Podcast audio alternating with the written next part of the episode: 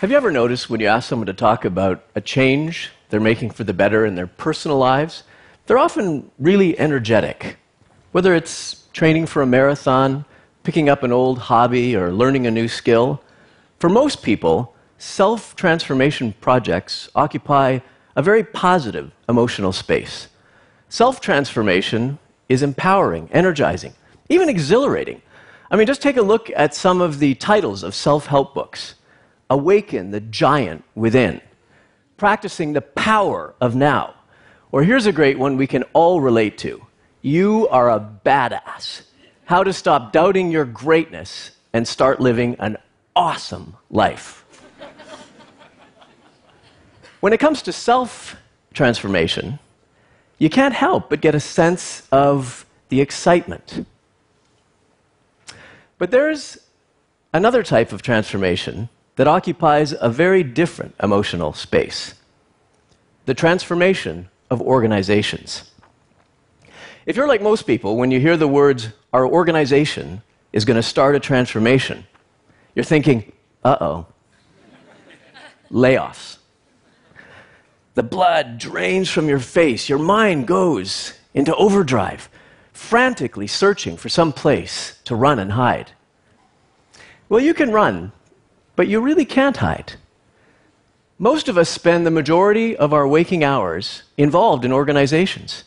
And due to changes in globalization, changes due to advances in technology and other factors, the reality is is our organizations are constantly having to adapt.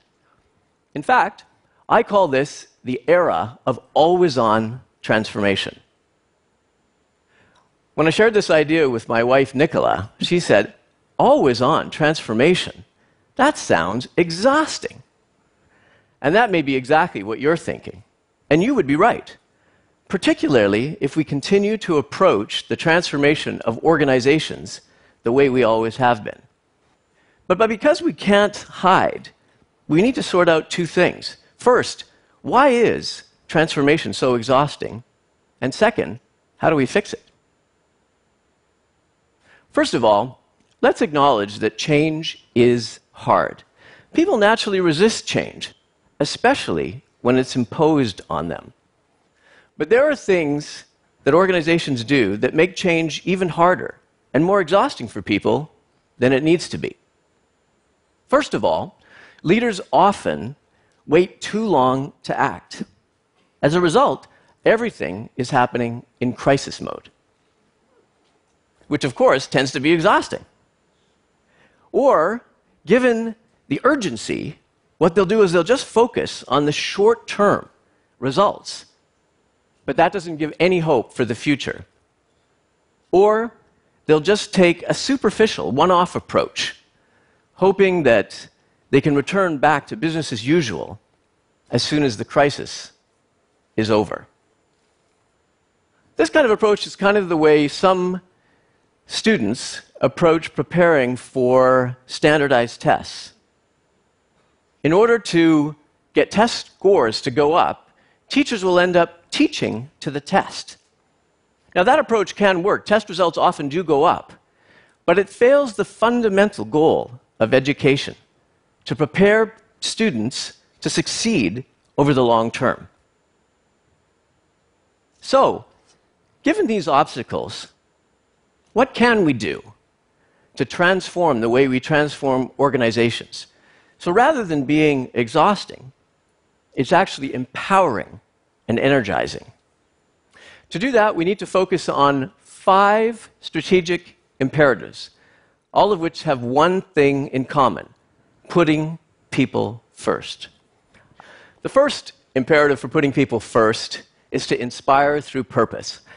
Most transformations have financial and operational goals. These are important, and they can be energizing to leaders, but they tend not to be very motivating to most people in the organization.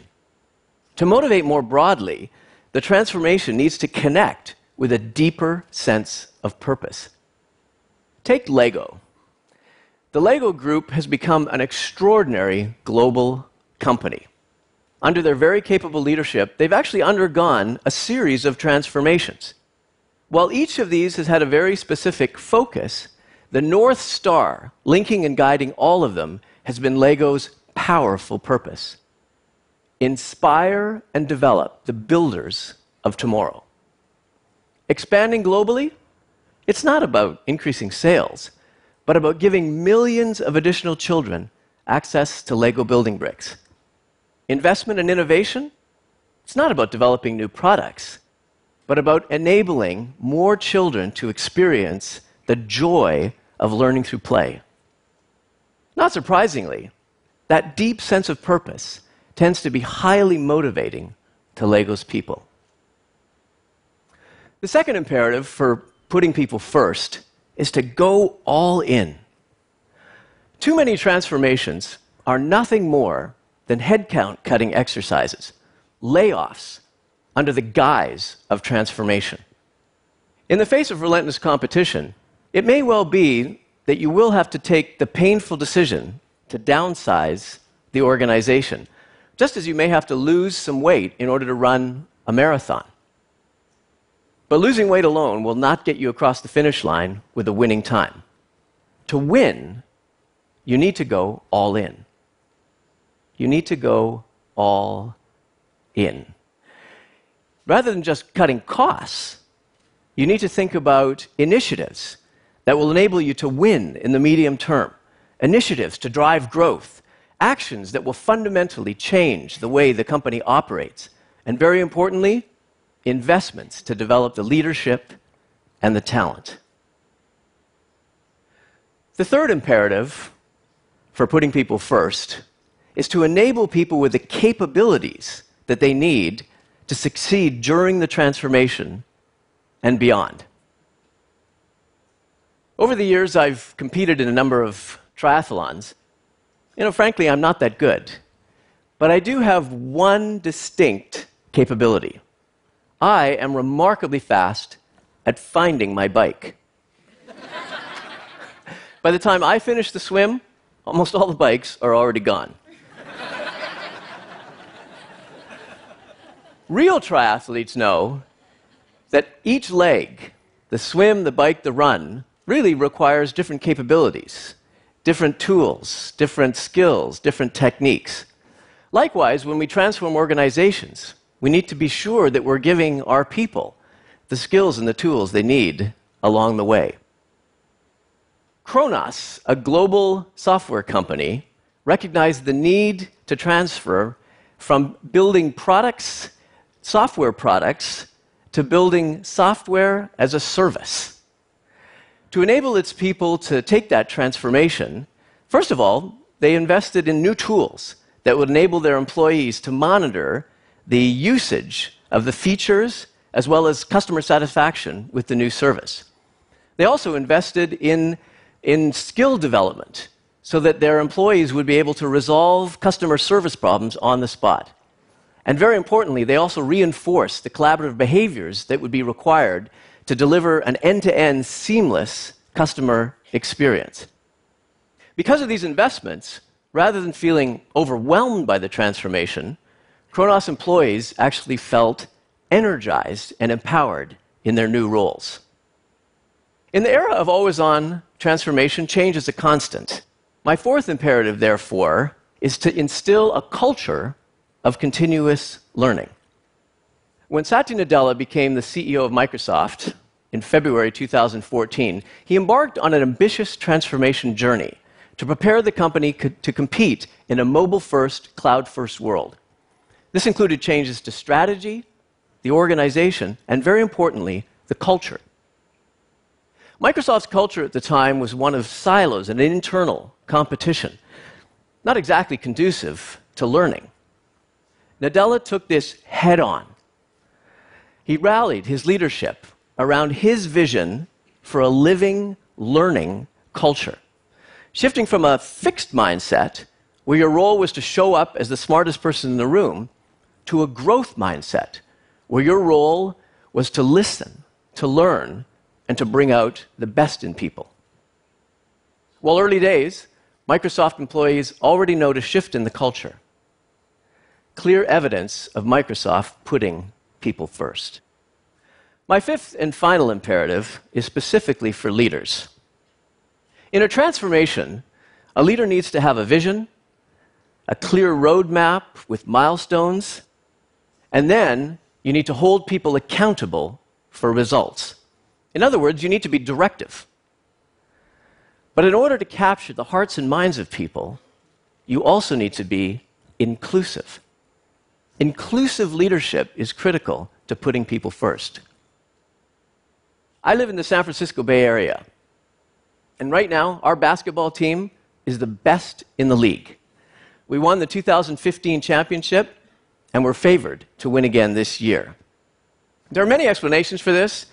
They have some fabulous players, but one of the key reasons is their head coach, Steve Kerr, is an inclusive leader. When Kerr came to the Warriors in 2014, the Warriors were looking for a major transformation. They hadn't won a national championship since 1975. Kerr came in and he had a clear vision, and he immediately got to work. From the outset, he reached out and engaged the players and the staff. He created an environment of open debate and solicited suggestions. During games, he would often ask, What are you seeing that I'm missing? One of the best examples of this came in game four of the 2015 finals. The Warriors were down two games to one when Kerr made the decision to change the starting lineup. A bold move by any measure. The Warriors won the game and went on to win the championship. And it is widely viewed that that move was the pivotal move in their victory. Interestingly, it wasn't actually Kerr's idea. It was the idea of his 28 year old assistant, Nick U'Ren. Because of Kerr's leadership style, U'Ren felt comfortable bringing the idea forward. And Kerr not only listened, but he implemented the idea and then afterwards gave U'Ren all the credit. Actions all consistent with Kerr's highly inclusive approach to leadership. In the era of always on transformation, organizations are always going to be transforming. But doing so does not have to be exhausting. We owe it to ourselves, to our organizations, and to society more broadly to boldly transform our approach to transformation. To do that, we need to start putting people first. Thank you.